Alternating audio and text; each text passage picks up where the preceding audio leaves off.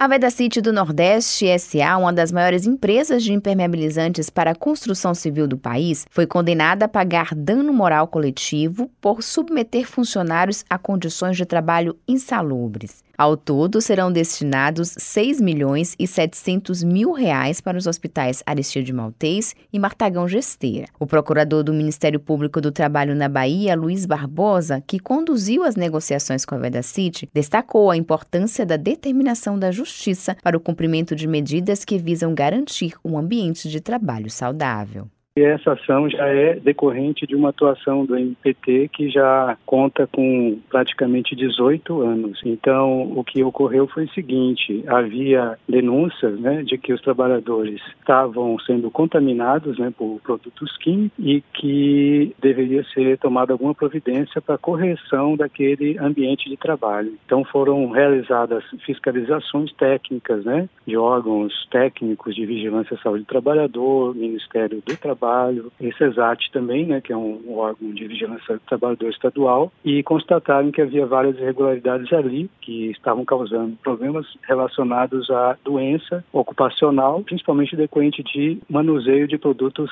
cancerígenos. O procurador Luiz Barbosa explica ainda que a destinação para unidades que prestam serviços públicos voltados para o tratamento do câncer se deu em função da natureza das irregularidades identificadas pelo Ministério Público do Trabalho, que deram origem à ação.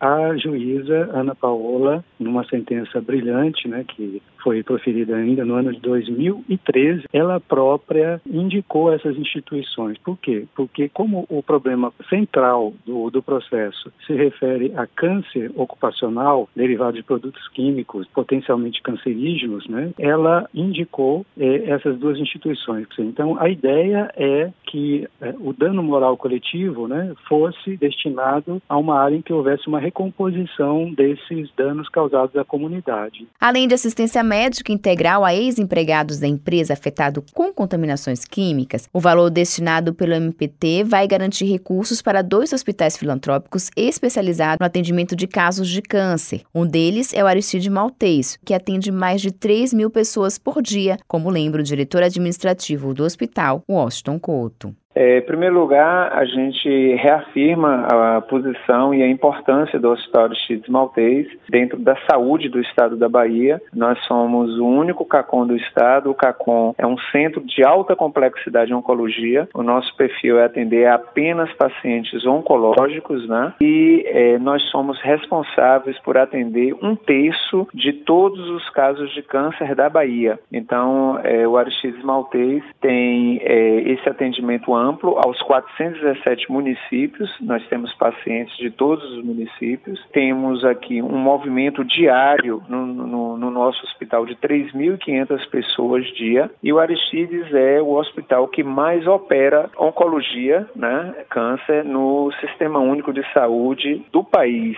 As unidades de saúde filantrópicas vão dividir o montante a ser pago em 10 parcelas mensais contadas a partir deste mês. Os recursos serão usados exclusivamente para aquisição de equipamentos e insumos. Quando o Ministério Público do Trabalho é, da Bahia nos coloca né, como beneficiários é, de uma importância como essa, desse, dessa ação né, contra a Vedacity e esse olhar para com a nossa instituição, a gente é, vê a importância do nosso hospital, né, o reconhecimento de ser chamado para ser beneficiário de um valor de determinada importância. E o objetivo principal que nós teremos com esses recursos é garantir é, o acesso dessas pessoas na nossa rede e qualificar esse atendimento. Então, os recursos vão ser destinados para aquisições de medicamentos oncológicos, de aquisição de equipamentos e pensamos também de, desses recursos é, aliviar um pouco as dificuldades financeiras que o hospital tem, principalmente para a questão de insumos.